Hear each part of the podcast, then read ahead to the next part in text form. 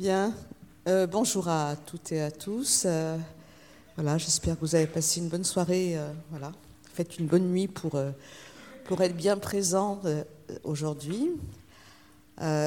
Donc, après avoir écouté Christian Laval et François Savatier hier après-midi, donc nous accueillons ce matin Philippe Gabéran, bien évidemment que tout le monde connaît bien. Voilà. Donc on ne vous présente plus Monsieur Gabéran tellement que vous êtes euh, connu euh, dans le monde éducatif et combien vous faites référence euh, pour les éducateurs. J'ai vu que vous étiez Lyonnais d'origine. Voilà, donc vous revenez effectivement sur les terres lyonnaises. Vous, avez, vous avez été éducateur, vous avez fait des études de philosophie, puis vous êtes devenu euh, directeur euh, en sciences de l'éducation et vous avez euh, fait votre thèse avec Philippe Mérieux. Donc vous avez été formateur dans de nombreux, dans nombreux centres de formation, Bourg-en-Bresse, Margevol, Toulouse. Euh, vous êtes à l'heure actuelle, alors vous aimez pas le terme, mais je suis bien d'accord avec vous, alors euh, pas consultant, euh, voilà, vous, vous, vous travaillez auprès des équipes, des institutions, pour essayer effectivement de continuer à créer une pensée vivante autour effectivement de ce qui euh, se joue, se passe, euh, se brutalise, comme pour reprendre le terme de Christian Laval hier, après-midi, euh, dans les établissements, dans la pratique éducative. Je le disais effectivement, vous êtes alors euh, hier il y a eu euh, comment dire Christian Laval parlait des intervenants sociaux. Moi, j'ai travaillé toute ma vie avec des éducateurs, donc je pense effectivement que votre référence à vous, c'est plutôt le terme éducateur, voilà, que, auquel moi j'adhère particulièrement aussi. Je dirais aussi que vous êtes un fou d'écriture et passionné par votre métier qui s'est transformé au fil du temps. Et vous avez à votre actif un très très grand nombre de publications, euh, voilà, que je ne pourrais pas rappeler ici tellement la liste est longue. Vous allez intervenir trois quarts d'heure. La particularité, effectivement, c'est que ce sont ces trois quarts d'heure sans débat avec la salle, puisque M. Gabéran va euh, animer un labo. Voilà, je vous rappelle effectivement que quand les intervenants euh, animent un labo, il n'y a pas de quart d'heure avec la salle. À la suite de l'intervention de M. Gabéran, il y aura un petit intermède musical, euh, et puis il y aura la pause, et à partir de 10h, effectivement, euh, 10h, 10h05, euh, voilà, le, chemin vers les laboratoires de réflexion et de pensée. Je vous laisse la parole, M. Gabéran. Bien. Bonjour à tous, bonjour à toutes, et un grand merci pour m'avoir associé à vos travaux. Je vais prendre la parole 45 minutes, 45 minutes qui risquent d'être arides pour vous. C'est agi de cette façon, de manière tout à fait égoïste. C'est que je suis en train de mettre en chantier, au travail, en écriture, une réflexion que je voudrais aboutir. Et si vous me permettez le mot, sur ce site de l'ENS, vous allez aujourd'hui me servir de cobaye pour tester en quoi les propos que je puisse tenir peuvent être entendus, reçus et euh, appropriés par les éducateurs que vous êtes. Vous m'excuserez un peu pour l'élocution, mais voilà 48 heures que je subis une crise de sinusite assez féroce et j'ai beaucoup de mal à respirer. Je vais me tenir au pupitre.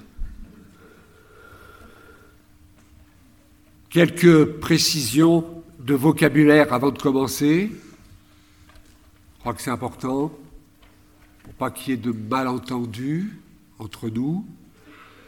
Dans la, dans la, filiation à Fernand Deligny, j'appelle gamin un enfant dont l'apparent dysfonctionnement dans son rapport à lui-même et aux autres est à mettre en lien, dans une forme de logique de coïncidence, avec des événements de nature traumatique ayant impacté sa trajectoire de vie.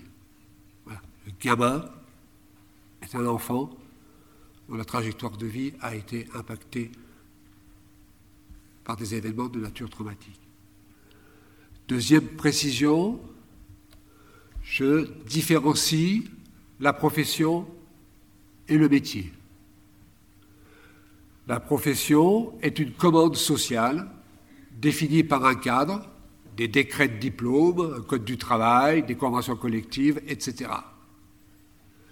Tandis que le métier est la façon singulière, propre à chacun d'entre vous, d'investir sa profession.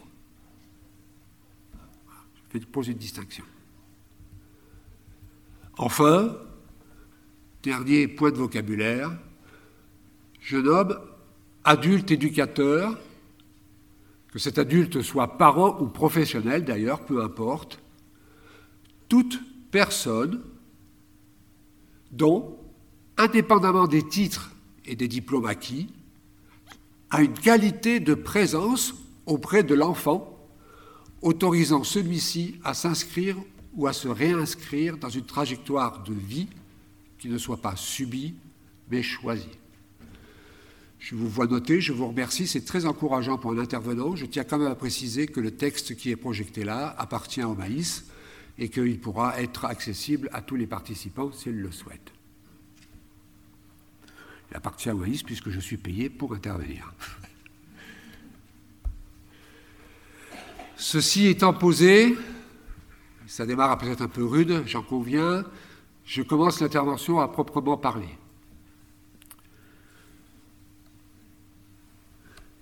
Il y a quelques années en arrière, et à me croire un ex-premier ministre de la France, l'éducation d'un enfant ne serait qu'une affaire de bon sens. C'était une époque où, au regard de certains faits divers, faute de frappe, il était de bon ton d'accuser la démission des parents et la compromission des éduques avec les publics accompagnés. De même, dans les années qui suivirent, et en croire un ex-ministre de l'Éducation nationale, il n'y aurait nul besoin de disposer d'un niveau de formation à bac plus 4 pour accueillir les tout jeunes enfants en classe maternelle. C'était, et cela demeure aujourd'hui, une époque où les niveaux de salaire et donc la reconnaissance des titres et des diplômes servaient et servent encore de variable d'ajustement dans un processus de rationalisation des dépenses. Toujours dans ce même ordre de discours, nous vient actuellement des États-Unis cette dispute selon laquelle les métiers du care, c'est-à-dire les métiers du prendre soin, serait avant tout une affaire de bonne femme. Il relèverait, d'après ce discours, ces métiers du Caire, d'un savoir-faire purement intuitif et inné, parce que induit par le genre, en l'occurrence le genre féminin. Voilà donc une quarantaine d'années que le politique s'emploie à déconstruire, pour ne pas dire à démolir, les métiers de l'humain, dont notamment ceux de l'éducation spécialisée. De sorte que, dans son ouvrage intitulé Quand je éduque les autres, mon collègue et ami Guy Delas affirme que, à ce rythme-là, il n'y aura bientôt plus personne pour se dire éducateur. Eh bien, nous y voilà, puisque nous ne sommes plus des éducateurs, ni même des travailleurs sociaux, ça me foutait déjà en colère ce terme, mais des intervenants sociaux. Alors je vais être prudent parce que je sais qu'hier ce terme a été utilisé. Ma foi, ce que je dis n'engage que moi, et vous en ferez ce que vous en voudrez. En tout cas, je vous laisse votre part critique. Il ne faut pas être grand clair pour saisir en quoi l'étymologie de chacun de ces termes ne renvoie pas à la même intention dans les discours et dans les actes. Si les mots ont encore un sens, il est clair que ce glissement dans les termes est lourd de signification. Je suis allé trop haut. L'intervenant, c'est-à-dire celui qui survient en cours de, est, convoqué pour agir en fonction de savoir-faire dont il est investi. lesquels savoir-faire sont complètement déconnectés, détachés de sa personne même, de son histoire et de ses sensibilités. Les professionnels intervenant aujourd'hui dans le champ de ce qui n'est plus l'éducation spécialisée mais le travail social sont appelés à devenir des prestataires de services ou des agents réparateurs chargés d'appliquer des gestes adaptés aux situations, aux besoins, en prenant appui sur des procédures référencées ou des recommandations de bonne pratique. Le trait peut sembler exagéré, voire caricatural, et pourtant, il faudrait être sourd et aveugle pour ne pas voir et entendre le malaise qui hante les professionnels agissant dans les secteurs des métiers de l'humain. Les métiers de l'humain sont ceux de la santé, ceux de la, du social et ceux même de l'éducation nationale, de l'enseignement. Longtemps, et avec juste raison, ce malaise a été mis au compte d'une réduction sans précédent des moyens financiers et humains accordés à ces métiers. À cette carence des ressources octroyées s'ajoute désormais une perte de sens que, pour ma part, j'explique par le fossé grandissant entre la commande, que la commande sociale portée par les politiques publiques et les valeurs d'engagement incarnées par les acteurs de proximité. Bref, il me semble que le malaise provient du fossé sans cesse s'élargissant entre l'exercice d'une profession et l'accomplissement d'un métier. C'est la raison pour laquelle je reprends ici, en guise de fil rouge, le propos écrit dans l'introduction à oser le verbe aimer en éducation spécialisée. Si, comme veulent le faire croire les politiques, n'importe qui peut faire éduque, en revanche, tout le monde ne peut pas être éduque. De fait, chacun ici présent est bien placé pour savoir qu'il ne suffit pas d'être géniteur pour devenir parent. Il ne suffit pas de faire un enfant pour avoir cette qualité de présence qui va lui permettre de grandir. Tout comme il ne suffit pas d'être diplômé pour devenir acteur de son métier. C'est un formateur, un ancien directeur d'école qui vous le dit il y a une distinction à opérer entre être mère ou père et être maman ou papa. De même, il y a une distinction à opérer entre être un agent professionnel et être un acteur de métier. Disant cela, je ne porte aucun jugement de valeur.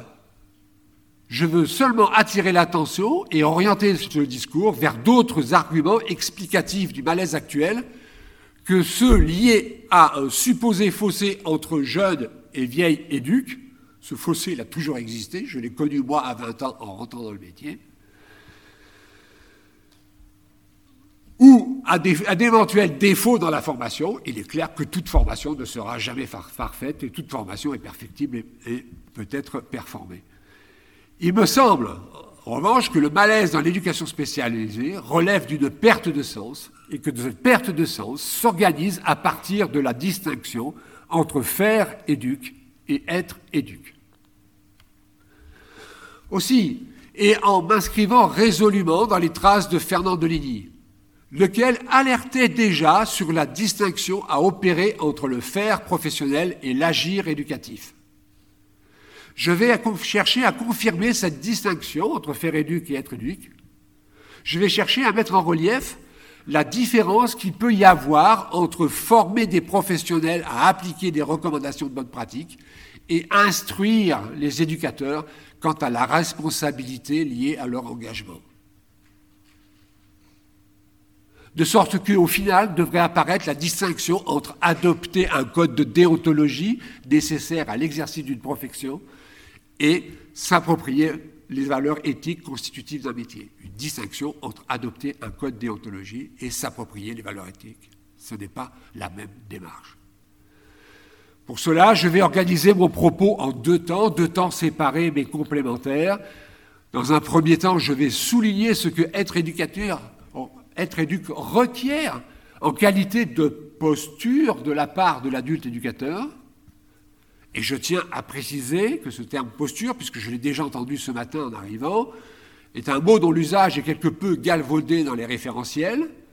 La posture n'étant pas une imposture, pour moi, c'est important. Et bien que les réformes, les dernières réformes des métiers et formations aient supprimé les savoir-être des référentiels, Isabelle Kittel, alors chargée de mission auprès de la DGSCS, en explique clairement les raisons dans un article donné au numéro 95 de la revue En. La posture recouvre l'ensemble des savoir-faire et des savoir-être requis afin d'atteindre cette qualité de présence auprès des gamins accompagnés pour que ces derniers se sentent autorisés à prendre le risque de se déplacer dans, leur comportement sans avoir pour autant le sentiment de se mettre en danger. La phrase est longue, elle est compliquée, et pourtant je tiens à chacun des mots exprimés ici. Oui, un gamin prend le risque de se déplacer dans son comportement. J'espère que nous arriverons à le comprendre au fur et à mesure de vos propos. Car pour les gamins, il y a un véritable risque à s'engager dans une telle démarche eux qui ont appris à construire une identité par défaut afin de faire face aux circonstances auxquelles ils sont confrontés. Eux qui, de manière générale, ont par expérience toutes les raisons de ne pas faire confiance à l'adulte et qui, malgré cela, devraient, se mettre à l'écoute d'éducs professionnels leur demandant de renoncer à leur paraître, à leur mode de fonctionnement. C'est quand même putain de prise de risque de se déplacer par rapport à ce travail-là. D'agir ce travail-là et de se déplacer dans le comportement. Mais je reviendrai sur ce point lorsque j'évoquerai la notion de symptômes. En attendant, si dans un premier temps je m'emploierai à souligner, souligner comment être éduque, et comment être éduque, c'est agir une qualité de présence à l'enfant, l'autorisant à se déplacer dans son comportement, dans un second temps, beaucoup moins pragmatique, et beaucoup plus philosophique, vous m'excuserez, je viendrai éclairer en quoi cette distinction entre faire éduque et être éduque requiert de fonder le socle épistémologique de l'éducation spécialisée. Je sais être là loin de vos préoccupations immédiates, surtout dans un contexte sociétal extrêmement compliqué, mais si nous voulons sauver les métiers de l'humain, et en l'occurrence celui d'éduc spécialisé, il y a une urgence à faire en sorte de fonder ce socle épistémologique pour sortir de l'accumulation des opinions et pouvoir engager véritablement des débats sur ce que c'est que être éduque. Mais avant toute chose, soyons clairs et mettons-nous d'accord à présent pour dire que la présence d'un adulte n'est que secondairement et secondairement seulement une affaire de trait posé sur un planning d'organisation ou un chiffre à reporter sur une fiche de comptabilité horaire. Nous savons tous ici, parents ou professionnels d'ailleurs, qu'il y a mille manières de n'être pas là tout en étant présent. Tout comme nous savons parfaitement qu'il y a quelques astuces de métier pour être encore présent même en étant déjà absent. Ainsi, mettons-nous d'accord pour signifier que la présence d'un adulte éducateur est remarquée par l'enfant lorsqu'elle lui procure ce sentiment de sécurité indispensable à l'éveil et au soutien de son développement. J'insiste sur ce point pour deux raisons. La première, parce qu'une logique purement rationnelle, pour ne pas dire comptable, fait tenir le bon fonctionnement de la machine institutionnelle sur des ratios de présence, sans se soucier plus que cela de ce que valent ces présences. Je ne crois pas surprendre une majorité d'entre vous lorsque j'affirme que dans ma carrière d'éduc, il m'est arrivé de préférer assurer seul un lever plutôt que d'avoir à assumer les conséquences de la présence insécurisante d'un collègue. Toutefois, ne me faites pas dire ce que je n'ai pas dit. Bien sûr que la mesure des ratios est un indicateur nécessaire, mais il n'y a en rien suffisant. Dès lors, deux grandes capacités sont requises pour accéder à cette qualité de présence propre à l'être éduque. La première est de savoir, voir et entendre au-delà de ce que le gamin donne à voir et à entendre par la mise en scène de ses symptômes. Je reviendrai souvent sur cette phrase. Et la deuxième qualité est de savoir faire du savoir-aimer une compétence professionnelle. Je sais que sur ce point, je bouscule beaucoup d'a priori, mais tant pis, je les maintiens. Je vais détailler, je vais les détailler toutes deux, ces deux qualités nécessaires pour advenir à ce que j'appelle être éduque. Mais avant cela, je veux préciser qu'il y a un préalable à l'acquisition de ces deux qualités. Ce préalable est la nécessité faite à chaque professionnel au commencement de son engagement, comme tout au long de son cheminement professionnel, d'être en capacité de répondre à cette question, qu'est-ce que je fous là? Qu'est-ce que je fous là?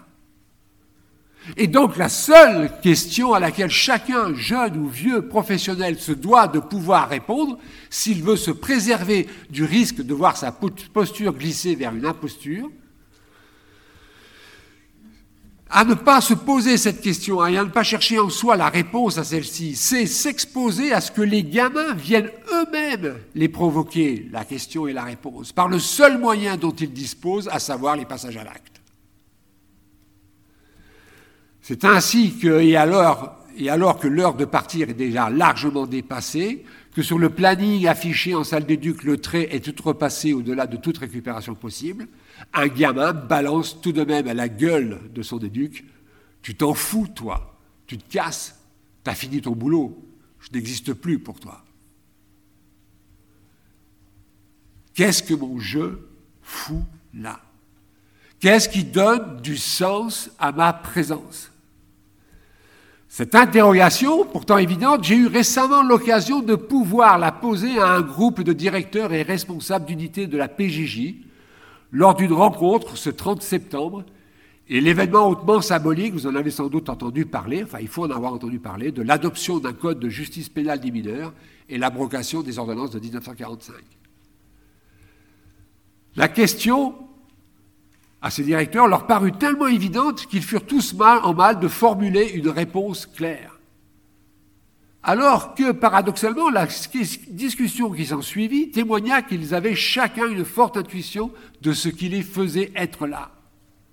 Pour chacun de ces cadres, dont certains avaient plusieurs dizaines d'années de présence en qualité d'éduc au sein d'une structure et d'équipe de la PJJ, l'évidence à être là tenait à la conviction d'être toujours en capacité de ne jamais réduire un gamin à ses actes. Tous avaient l'intuition de ce que je formulerai à plusieurs reprises au cours de cette intervention. Être éduc, c'est être en capacité de faire jaillir l'enfant de dessous le gamin. Dans son ouvrage intitulé Le gaucher boiteux, le philosophe Michel Serres rappelle que faire jaillir de dessous est la racine étymologique de subjectum, c'est-à-dire du processus de subjectivation, c'est-à-dire encore de l'advenir à soi comme sujet de soi. Pour en revenir au cadre de la PJJ rencontré ce 30 septembre, chacun était en capacité de me dire de façon intuitive ce que je vais présenter sous la forme d'une hypothèse forte, je, suis encore trop loin. Être éduque, c'est avoir la capacité de voir et d'entendre au-delà de ce que le gamin donne à voir et à entendre par la mise en scène de ses symptômes.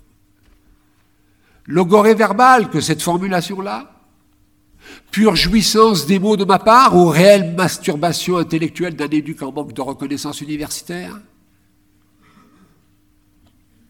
Peut-être. Mais comme vous êtes poli et que je suis l'invité à cette tribune, vous ne le direz certainement pas. En revanche, comme tout éduc, qui par culture est rebelle à toute forme de théorisation étrangère à son propre jargon, vous le penserez très fort. Et c'est là que se niche un incroyable paradoxe. Alors qu'ils empruntent sans vergogne un vocabulaire aux disciplines des sciences humaines limitrophes à leur champ d'activité, que ce soit la psychologie, la psychanalyse ou la sociologie, les éduques cultivent une méfiance presque sans limite à l'égard de tout ce qui s'approche d'un essai de théorisation à partir de leur propre expérience. Pour en revenir à mes cadres de PJ, alors que je préparais cette rencontre, je visionnais sur YouTube l'interview par un journaliste d'une radio locale, d'une directrice d'un établissement de la PJJ nouvellement ouvert.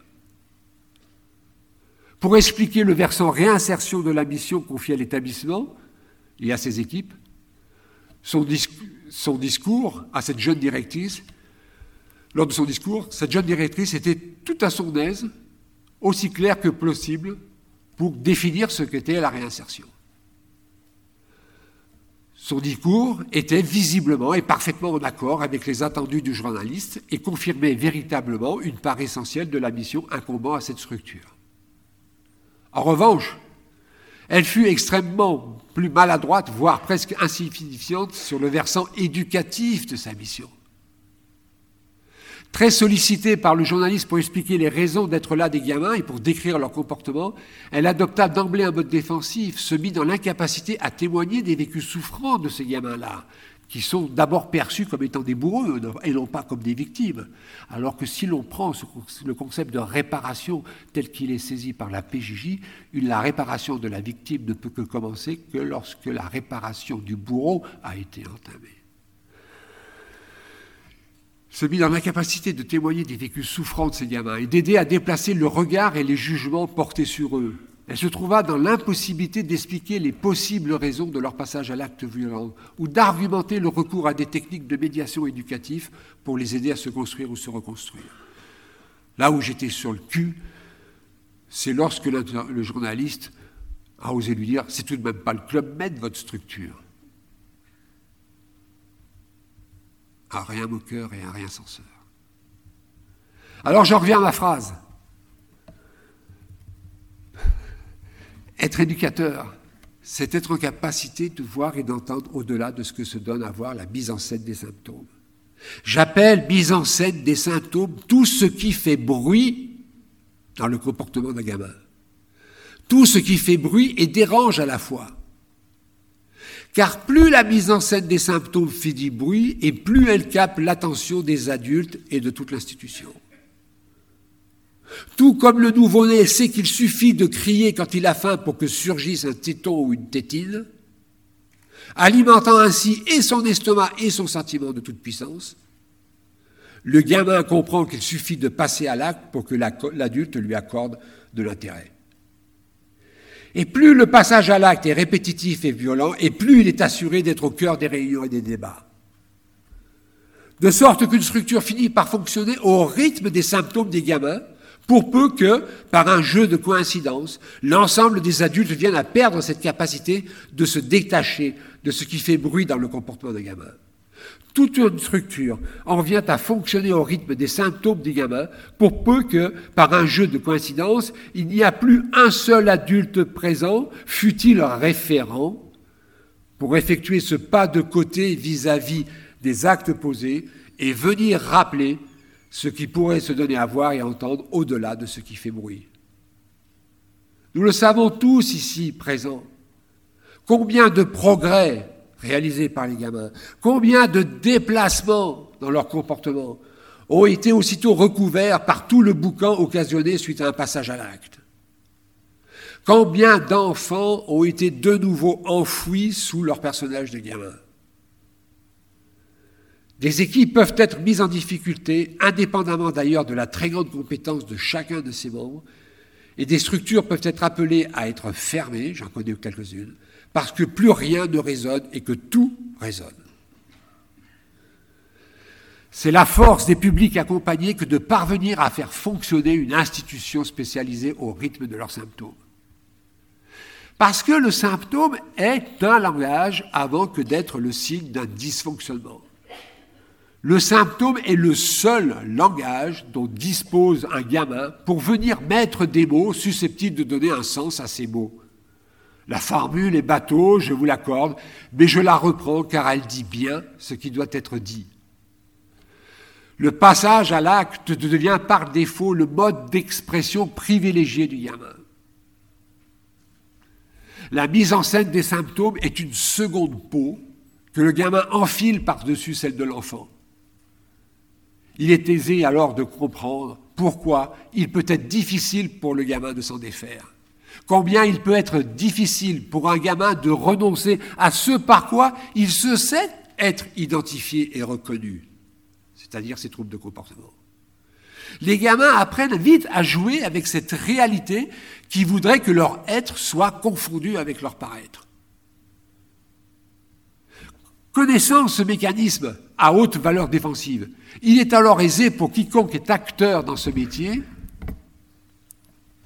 de comprendre pourquoi le symptôme ne peut pas, ne se modifie pas du dehors à coup de protocoles, de procédures ou de recommandations de toutes sortes. Comme pour tout acteur de métier, il est aisé de comprendre aussi pourquoi la prise en charge d'un comportement perçu comme dysfonctionnant n'est pas une affaire de prestation ou d'intervention, mais bel et bien une histoire de rencontre. C'est-à-dire, et tant pis si je choque en prononçant ces mots, c'est-à-dire l'histoire d'un dialogue entre deux intimes, l'intime de l'éduc et l'intime de la personne accompagnée. Je dis bien de deux intimes et non pas de deux intimités. Celui que l'enfant qui couve sous le gamin veut rencontrer, celui que l'enfant qui couve sous le gamin veut rencontrer, ce n'est pas l'adulte qui joue à faire éduque, mais celui qui, tout comme lui, prend un risque, et le risque notamment d'être perçu tel qu'il est. Et puisque éduquer, ce n'est ni guérir, ni normoser, comme je l'ai écrit dans la relation éducative, alors il faudra bien à un moment donné oser le verbe aimer. Que de tels propos puissent paraître obscènes ou hors jeu, je peux le comprendre, puisqu'un discours dominant, celui porté par la commande publique, tente à convaincre, tente à convaincre qui veut l'entendre que toute déviance se corrige du dehors, par le recours à un environnement vigilant et l'application scrupuleuse de procédures adéquates. Ça, c'est la conviction du politique. Cette conviction d'une possible organisation à zéro défaut, augmentée par la croyance, en une stratégie de la tolérance zéro, sont conformes aux attendus du contrat social tel que pensé dans un État républicain. Je pèse tous mes mots et je les assume. Il n'est pas possible de reprocher aux politiques de porter ce discours, puisqu'il est en adéquation avec la représentation qu'ils se font de leur mission. En revanche, que face à la commande publique, les acteurs de l'éducation spécialisée ne sachent pas argumenter pourquoi éduquer n'est ni réinsérer ni inclure, là se nichent leur faiblesse et leur impuissance à peser dans les discours concernant les stratégies d'orientation et d'organisation de leur secteur. Pourtant, la très grande majorité des personnes présentes ici et actrices de leur engagement connaissent leur métier. Par-delà cette intuition qui, une fois encore, je le répète, les conduit à correctement agir dans l'instant de la relation, elles disposent, les professionnels, aussi des ressources théoriques pour l'argumenter, mais ne savent pas ou n'osent pas les mobiliser. Pour sortir de ce statut d'infant, dans laquelle sont maintenus, avec leur consentement, dans lequel sont maintenus les éducateurs, mais avec leur consentement, pour sortir de ce statut d'enfant, c'est-à-dire de celui dont la parole n'est pas entendue. L'éduc est impérativement appelé à se défaire de cette culture de la dérision qu'il cultive à l'égard de son métier.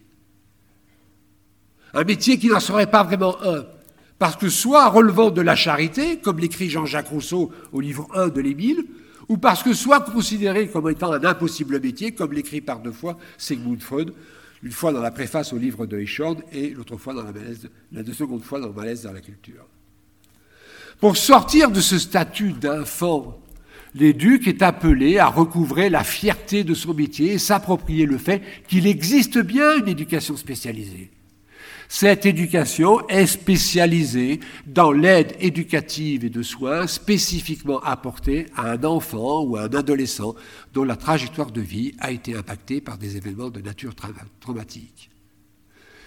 Si aider un enfant à s'inscrire dans la trajectoire du grandir, le boulot des parents, est déjà une tâche compliquée lorsque cet enfant bénéficie d'un environnement suffisamment étayant parce que suffisamment sécurisant, alors aider un gamin à se réinscrire dans une trajectoire du grandir alors qu'il a été percuté par des événements inaudibles, alors que percuté par des événements inaudibles, il est privé de tout repère en dedans et n'attend plus rien du dehors, ce métier-là est plus compliqué encore. Je le répète, il s'agit là véritablement d'un métier. Ce n'est pas rien que de s'occuper d'un gamin. Et pour saisir en quoi ce n'est pas rien, ce métier du duc, il faut s'accorder le temps de penser ce qu'est un impact de nature traumatique. Il faut s'appliquer à réfléchir comment l'événement de nature traumatique vient culbuter ce que je nomme les quatre points cardinaux de l'être, à savoir ces quatre repères utiles à la construction du rapport à soi-même et aux autres, que sont l'avant et l'après, repère temporel, le dedans et le dehors, repère spatial, le dessous et le dessus, repère affectif, le devant et le derrière, repère symbolique. C'est tout le développement de l'enfant dans ses dimensions cognitives, psychiques et affectives qui se retrouve être enrayé sous le coup de l'impact, l'impact de l'événement de nature traumatique.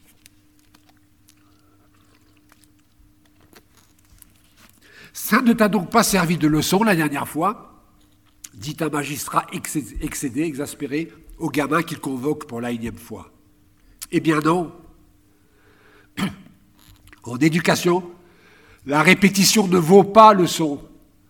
Dès lors que, comme le donne à comprendre Michel Benaïm dans son ouvrage Chute et dérive adolescente contemporaine, il est des circonstances qui font que pour certains gamins, la vie fait des histoires sans jamais parvenir à faire une histoire. Pour ces gamins, la succession des instants saisis chacun dans leur immédiateté ne parvient pas à générer le temps. L'impact du traumatisme agit comme une rayure sur un disque de vinyle. Je peux oser la comparaison puisque il faut plus être vieux pour connaître le vinyle, c'est revenu à la mode, donc j'ose le parallèle.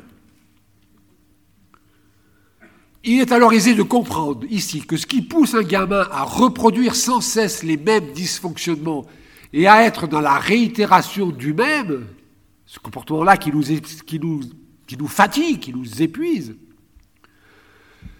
est la traduction d'un rapport au temps complètement aliéné à l'événement de nature traumatique.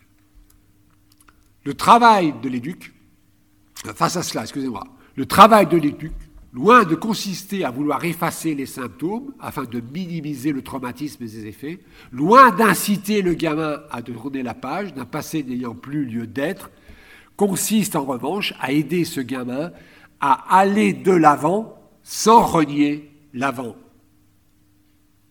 l'avant du futur, aller de l'avant, est à la fois semblable et différent de l'avant du passé.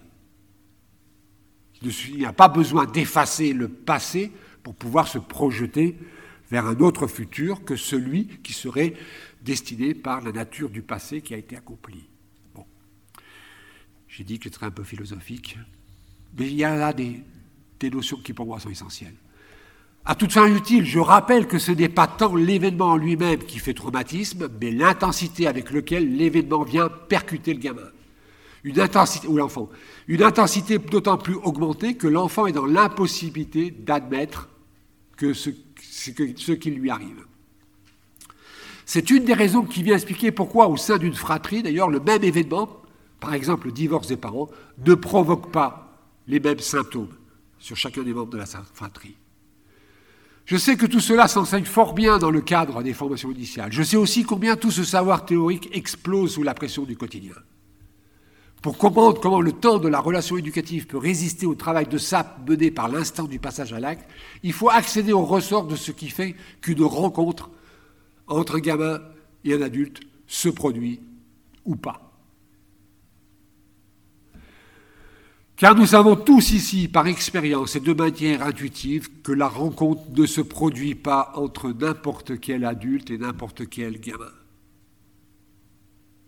Il ne suffit pas d'être diplômé, d'être présent pour que, et qu'un gamin soit accueilli pour que la rencontre se produise. Ce n'est pas systématique, ce n'est pas automatique, ce n'est pas mathématique. Il est des professionnels pour qui la rencontre avec les gamins ne se fait même jamais. Je dis cela sans crainte, car je sais qu'il n'y a que de bons éduques dans cette salle. Ce qui ne nous exonère pas de chercher à comprendre comment se trame cette rencontre entre un gamin et un adulte éducateur. Lorsqu'un gamin arrive sur un service ou une structure spécialisée, il arrive en donnant à voir et à attendre, entendre le personnage qu'il s'est construit à partir de ce qu'il a compris de ce qui lui était arrivé il s'est construit un personnage en fonction de ce qu'il a compris, de ce qui lui était arrivé. Il donne à voir et entendre de lui ce que finalement les adultes, attendent de voir et d'entendre de lui. Un carencé, un maltraité, un abusé, un raté, un bon à rien qui finira comme son père, un déchet incapable de réussir à l'école, un voyou, un délinquant, etc. Ils sont riches et variés, les costumes qui ont été taillés pour le gamin par les adultes, jusque-là rencontrés et qui lui collent à la peau. Et lorsque ce gamin arrive sur un service ou une structure spécialisée, il est amené à entrer en contact, à entrer en contact avec des adultes, qu'à l'instar de ses parents d'ailleurs, il n'a pas choisi, mais qui se trouvent, eux, légitimés et autorisés à prendre dans leur relais et à combler des carences, dès lors qu'ils sont pour cela missionnés ou mandatés par la société. Le temps de l'accueil ou de cette prise de contact n'est pas encore le temps de la rencontre. Pour l'heure, le gamin et le professionnel sont l'un et l'autre dans un jeu de rôle mis en scène par le scénario institutionnel. Un jeu de rôle qui dure aussi longtemps que dure le temps nécessaire pour parvenir à se connaître. Au cours de ce temps d'accueil, le gamin vient renifler l'adulte il vient le tester, comme le disent souvent les stagiaires. De fait, le gamin cherche à percevoir le jeu de l'adulte au-dessous du jeu du professionnel.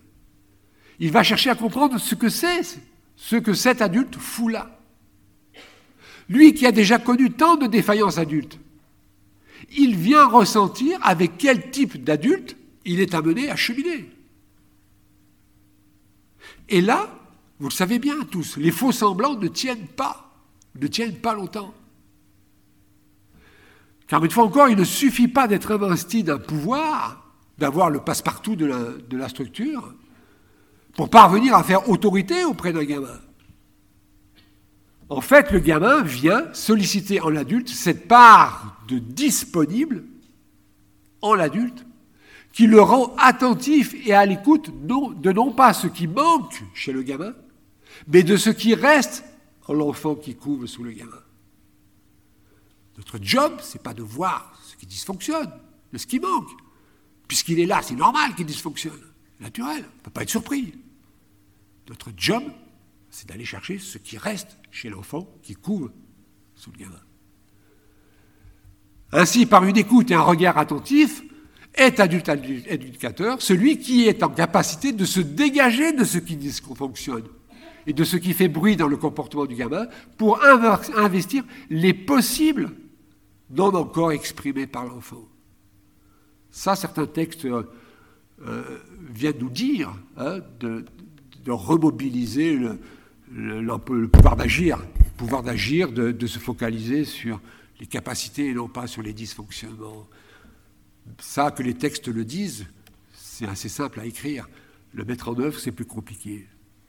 Je dis donc que la rencontre se produit lorsque s'instaure ce dialogue entre le disponible de l'adulte éducateur et le possible du gamin. Ce que d'ailleurs très souvent et très maladroitement les élèves éducateurs traduisent dans leurs écrits de formation par une formule aussi banale que maladroite, telle que, à un moment, donné, la confiance s'est installée. Si le sens y est dans cette formule, malheureusement, manque la conscience de ce que dans le numéro 101 de la revue Enfant, nous avons défini comme étant tous les petits riens qu'il a fallu agir au quotidien pour que se produise la rencontre. Et je dis que la relation éducative est une relation d'amour lorsque, par le biais de cette rencontre, elle est un dialogue entre le disponible de l'adulte et le possible du gamin.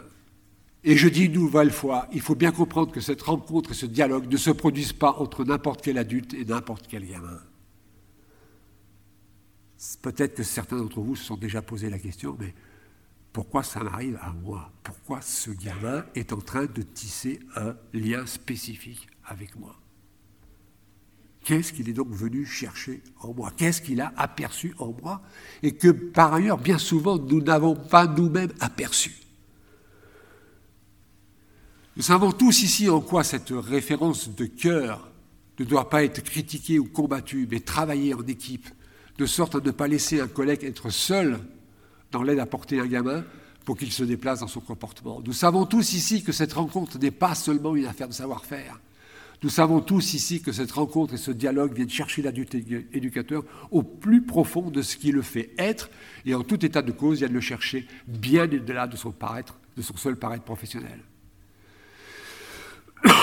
Et c'est bien parce que la relation éducative est une relation d'amour qu'il est urgent de faire du savoir-aimer une compétence professionnelle. À la résistance que l'emploi de ce mot amour suscite chez les professionnels, lesquels optent sans résistance aucune, c'est ça qui m'étonne, pour des termes plus savants et donc plus professionnels, tels que transfert ou bien lien d'attachement. Amour, non, mais transfert, oui. Il est possible de mesurer combien le métier d'éduc demeure dans l'infantile. L'emploi ici du terme infantile n'est pas un jugement péjoratif, je rappelle. Il n'est en aucun cas le synonyme de puéril. Il vient seulement désigner une attitude par laquelle les éduques renoncent par eux-mêmes à faire entendre une parole qui soit la leur, et non pas celle d'autres grands sachants, ou supposés grands sachants. D'employer leur vocabulaire, plutôt que d'employer un vocabulaire importé d'autres disciplines. Je n'ai pas le temps de reprendre ici tout ce qu'il y a à penser, à mettre en œuvre à partir de ce que vient signifier pour les éduques oser le verbe aimer en éducation spécialisée. En revanche, j'ai à cœur d'exposer de manière succincte, parce que j'en ai déjà été trop long, pourquoi il est plus que jamais essentiel de fonder le cadre épistémologique de l'éducation spécialisée. Les professionnels de l'éducation spécialisée ne cesseront de courir après une reconnaissance qui leur sera sans cesse refusée tant qu'ils ne feront pas le travail nécessaire pour reprendre eux-mêmes la main sur leur métier. Ils ne cesseront de courir en vain après une reconnaissance sans cesse refusée s'ils n'accomplissent pas le travail nécessaire pour sortir de ce statut d'un enfant dans lequel ils seront maintenus, et ce avec leur, paradoxal consentement. Je pourrais expliquer en aparté, pour ceux que cela intéresse, en quoi et pourquoi les professionnels de l'éducation spécialisée se maintiennent eux-mêmes dans ce statut d'enfant c'est-à-dire le statut professionnel dont le statut d'un professionnel dont la parole ne peut pas être entendue parce que ne parvenant pas à faire autorité. Je ne peux pas le faire ici, dans cet amphi, en regard du temps imparti, mais je peux le faire en aparté si vous le souhaitez. Parce qu'il me faut en revanche aller à l'essentiel, au risque de paraître simpliste. Pour fonder le socle épistémologique de l'éducation spécialisée, il faut s'intéresser à trois matériaux. Si je reprends la méthodologie développée par Michel Foucault. Trois matériaux. La fonction, le système et les catégories de l'éducation spécialisée. Car il existe bien une activité spécifique désignée par le terme d'éducation spécialisée. Laquelle éducation spécialisée est adossée à une science, en l'occurrence la science des limites de l'homme. Par limite, je n'entends pas les règles, les interdits, etc. par limite, j'entends ce que j'ai précisé tout à l'heure en termes de, des points cardinaux de l'être, c'est-à-dire la méthode dont chacun se construit pour accéder à la compréhension de l'avant et de l'après, du dedans et du dehors, du dessous et du dessus, du derrière et, de et du devant. Ce sont ça les limites de l'homme. Donc, cette éducation spécialisée est adossée à une science, en l'occurrence la science des limites de l'homme, et elle recourt à un art, en l'occurrence l'art d'aider la personne à devenir ou redevenir sujet d'elle-même.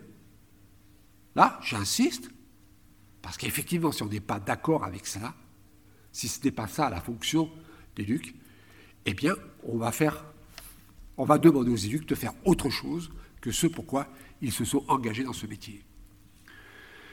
Dès lors que nous revendiquons le fait que l'éducation spécialisée appartient à la sphère des métiers de l'humain, alors être éducateur, autrement dit, ce qui vient configurer le métier, est bien le souci du devenir de la personne en tant que sujet d'elle-même.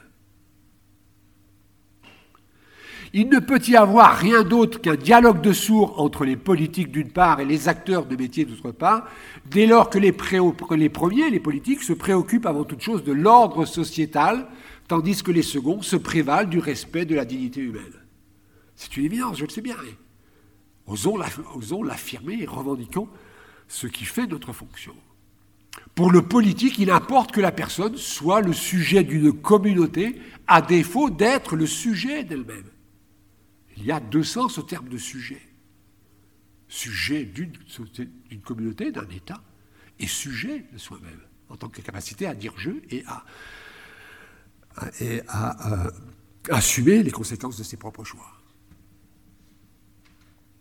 Soyons clairs, si parvenir à une société inclusive peut être un projet à la fois politique et humaniste, je le reconnais,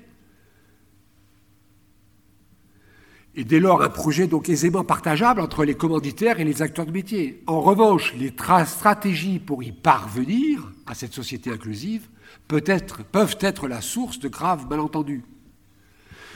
Surfant les uns et les autres, les politiques comme les professionnels, sur ce qui apparaît de plus en plus nettement comme étant une dérive de la notion de droit. La démarche politique va privilégier ce que ces droits sous-tendent en termes d'avoir. Avoir sinon une place en institution, ou un parcours. Avoir un logement, avoir un travail, avoir une formation, bref, avoir un projet. Le politique se focalise, dans sa démarche d'inclusion, se focalise sur l'avoir alors que l'approche éducative va s'intéresser à l'être. Être en sécurité, être en vie, être en accord avec soi-même, être en accord avec les autres, bref, être libre de soi, d'être soi. Si l'avoir et l'être n'avaient jamais dû, être pensés de sorte à cliver le citoyen, le devenir citoyen et l'advenir humain, ça n'aurait jamais dû être. Force est d'admettre que Jean-Jacques Rousseau, au livre 1 de l'Émile, est le tout premier, est l'un des tout premiers à acter la rupture entre les deux dimensions de la personne. Rousseau dit, à défaut de pouvoir former un être humain, je m'attellerai à former un citoyen. Former un être humain étant une tâche trop compliquée. Je vous revois. J'ai mis ma, ma thèse de doctorat en péril pour avoir essayé de dialoguer de manière critique avec les textes de Rousseau. Et c'est bien la raison pour laquelle, à rebours d'un discours dominant, j'affirme que l'éducation spécialisée n'est pas le travail social. Ces deux champs d'activité, bien que chacun légitime dans ses aspirations, sont l'un et l'autre différents dans leurs fonctions. Pourra revenir, on pourrait débattre là-dessus. Je suis sidéré de voir avec quelle facilité on a adopté ce terme de travailleur social, qui peut être légitime, mais qui ne correspond pas à ce qu'est l'éducation spécialisée. Le deuxième matériau, qui ne correspond pas parce que la fonction du travail social n'est pas la même que la fonction de l'éducation spécialisée, à mon sens. Le deuxième matériau sur lequel il faut travailler pour fonder le socle épistémologique de l'éducation spécialisée, c'est le système, c'est-à-dire la logique qui vient donner corps à un ordre du discours, pour reprendre ici les termes suggérés par les travaux de Michel Foucault, dont notamment les mots et les choses ou Naissance de la clinique.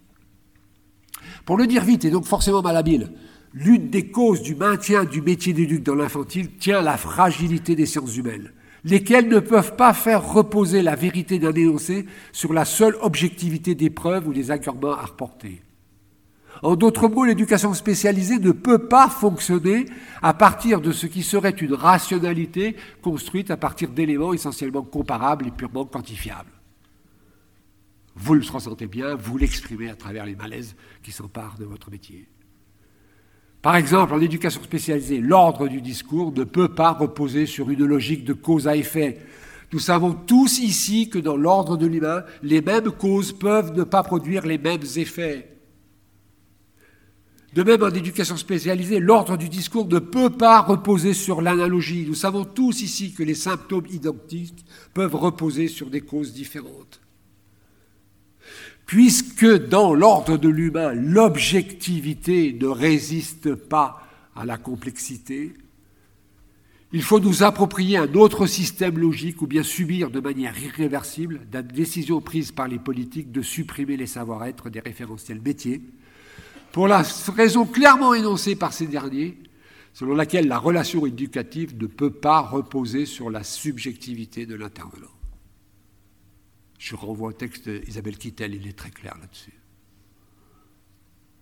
On ne peut pas faire reposer la relation sur la subjectivité, subjectivité de l'acteur de métier pour le politique.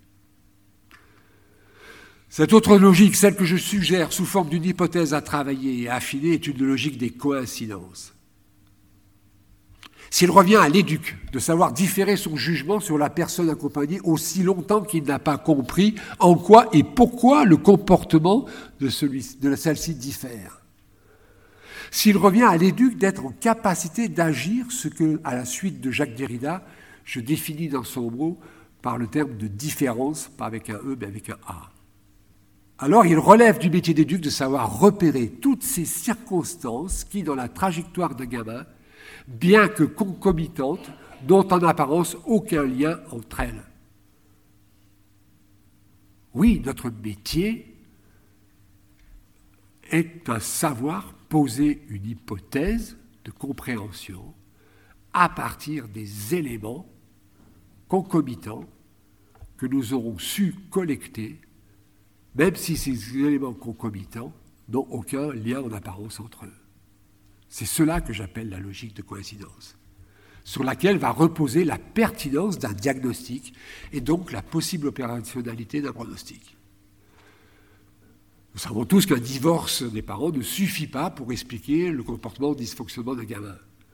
En revanche, un divorce des parents surgissant à l'adolescence, deuxième circonstance concomitante, et qui plus est aggravé par la non-rencontre à ce moment-là d'un tuteur de résilience, par exemple un professeur ou un parent ou un ami, participe de ces coïncidences susceptibles de poser l'hypothèse d'une explication.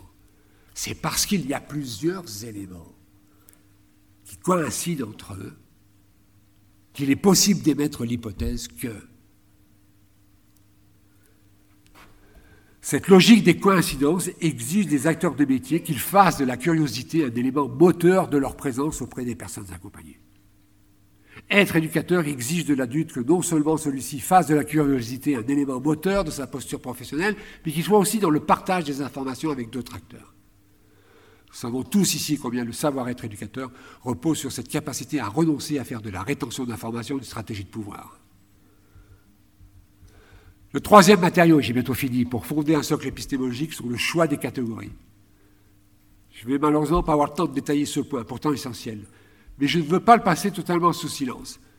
En éducation spécialisée, les catégories bien, mal, vrai, faux, juste, injuste, beau, laid, etc., ces catégories-là ne fonctionnent pas. Elles ne sont pas opérationnelles. Vous ne pouvez pas dire à un gamin que ce n'est pas bien de fumer du cannabis si l'adulte que vous êtes est lui-même consommateur. Vous ne pouvez pas dire à un jeune adulte qu'il ne doit pas conduire un état d'ébriété ou commettre des excès de vitesse si vous-même vous commettez pareils écarts. Une même pratique ou attitude ne peut pas être à la fois mal pour le gamin et bien pour vous, l'éducateur. Sauf à se prendre les pieds dans le tapis et à ne plus être crédible au regard des gamins accompagnés. De la même manière, le vrai et le faux. un gamin n'est pas dans le bon sens, c'est-à-dire dans le faux lorsque, sous la pression d'événements traumatiques, il se réfugie dans la fabulation, c'est-à-dire dans la conviction que ce qu'il dit est vrai au moment où il le dit. La frontière entre le vrai et le faux dans nos métiers n'est pas aussi tranchée qu'elle peut être dans la morale sociétale. Ne soyons clairs, cela ne signifie pas pour autant que ces catégories du bien, du mal, du vrai, du faux, ainsi que toutes les autres évoquées précédemment, soient invalidées. Non, ces catégories demeurent comme autant de possibles points de repère mais qui, dans le moment de la reconstruction de soi, impulsée par la relation, éducative, ne sont pas opérationnels. En éducation, le discours de la morale ne peut pas servir un propos moralisateur, sauf à demeurer inefficient.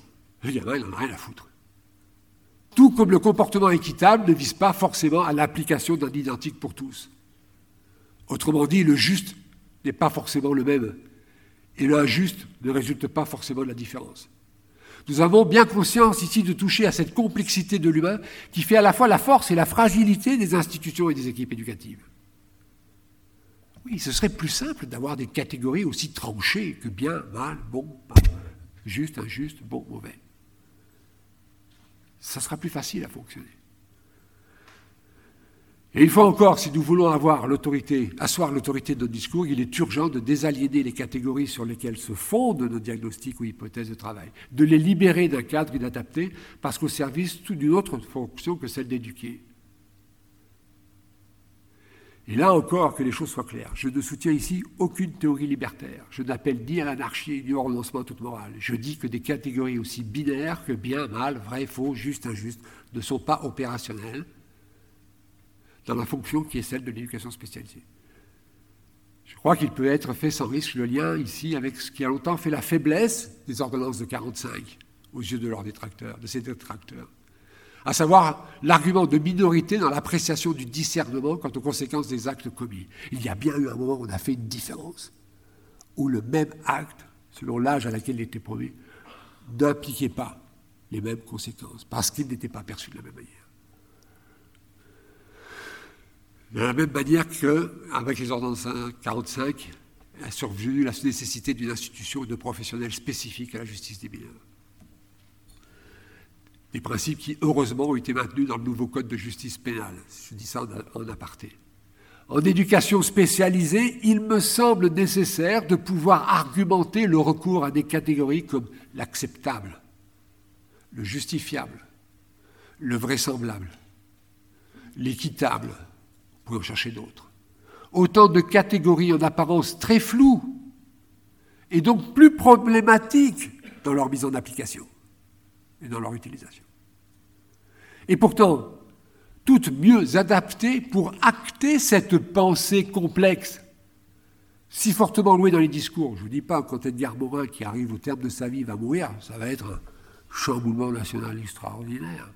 Je dis ça puisqu'il est porteur cette exigence d'entrer dans la complexité.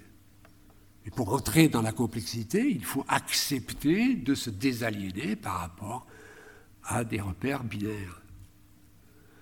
Et alors, dans tout ça? Eh bien, au moment de conclure, je me dois d'être honnête et de partager avec vous un doute.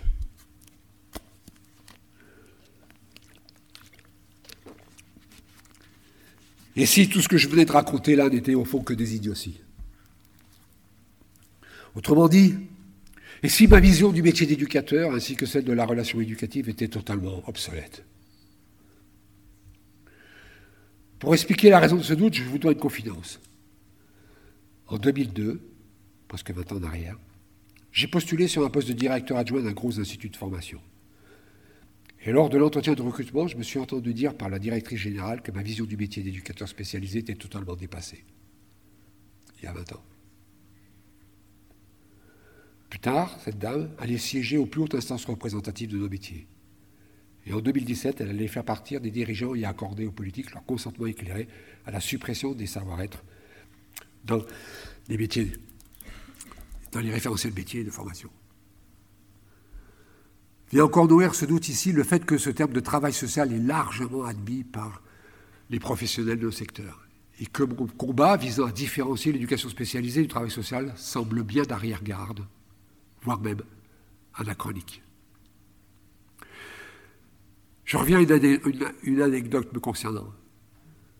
Alors que nous déjeunions en compagnie de Michel Lemay, pas n'importe qui, venu présenter en France le dernier volet de sa trilogie sur l'éducation des enfants, un collègue directeur d'IRTS me dit que je faisais pareille figure qu'un Don Quichotte, que mes combats ressemblaient à des cellutes contre les moulins à vent.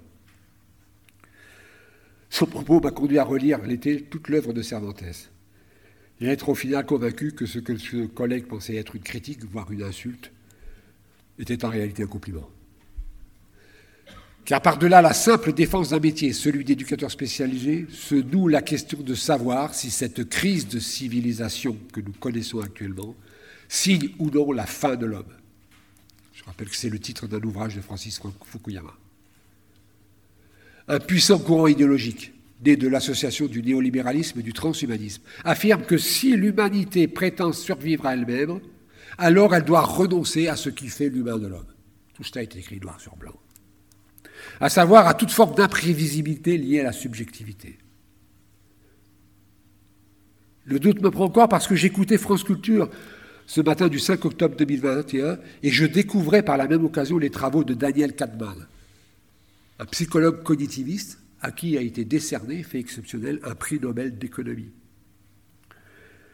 Et interviewé à l'antenne, l'homme explique les raisons pour lesquelles, dans le domaine de la médecine, de la justice et des ressources humaines, les choix décisionnels ne peuvent pas reposer sur la subjectivité du médecin, du magistrat, de l'employeur ou de son représentant. J'étais sur le cul parce que c'était tellement clair ce qu'il expliquait, ça paraissait tellement rationnel et évident qu'effectivement, j'ai douté de ce que je pouvais être et penser. Que dans ces domaines, hein, la médecine, la justice, les ressources humaines, s'impose la nécessité de disposer de procédures reconnues de façon unanime. L'être du professionnel disparaît derrière la mise en scène de ses savoir-faire. Alors dans ce contexte d'apocalypse qui est le nôtre, et je rappelle ici le double sens du mot apocalypse, qui vient signifier à la fois la fin d'un monde et le dévoilement d'un autre monde possible. Sans doute que dans ce contexte d'apocalypse, la pensée de l'avenir de nos métiers outrepasse les clivages entre subjectivité et objectivité, entre les valeurs d'engagement et procédures de fonctionnement. Dès lors que leur multiplication n'active pas une certaine exaspération et un défaut d'appropriation, les protocoles, procédures, référentiels et autres recommandations de notre pratique ont sans aucun doute pour mérite de rappeler que si la force d'une équipe tient à la singularité de chacun de ses membres, pour autant, chaque professionnel n'est pas libre d'agir à sa guise et légitimé pour faire n'importe quoi. Mais en aucun cas, la finalité de ces règles ne doit prétendre éliminer la part d'incertitude qui immanquablement est liée à la relation éducative. À la frontière de l'objectif et du subjectif, du rationnel et de l'intuitif, se conjuguent ensemble les savoir-faire et les savoir-être. Pour atteindre à cette complexité, il importe que surgissent des acteurs fiers de leur métier, capables de rendre visible et lisible la valeur de leur métier en faisant surgir la complexité d'un agir de dessous la banalité des actes posés. Je veux croire en l'humain et je veux croire en les de l'humain. Non seulement je veux y croire, mais je veux m'atteler pour quelque temps encore à en fonder les arguments et atteindre cette science de l'éducation qui est, selon moi, la science des limites de l'homme. Je vous remercie pour votre patience.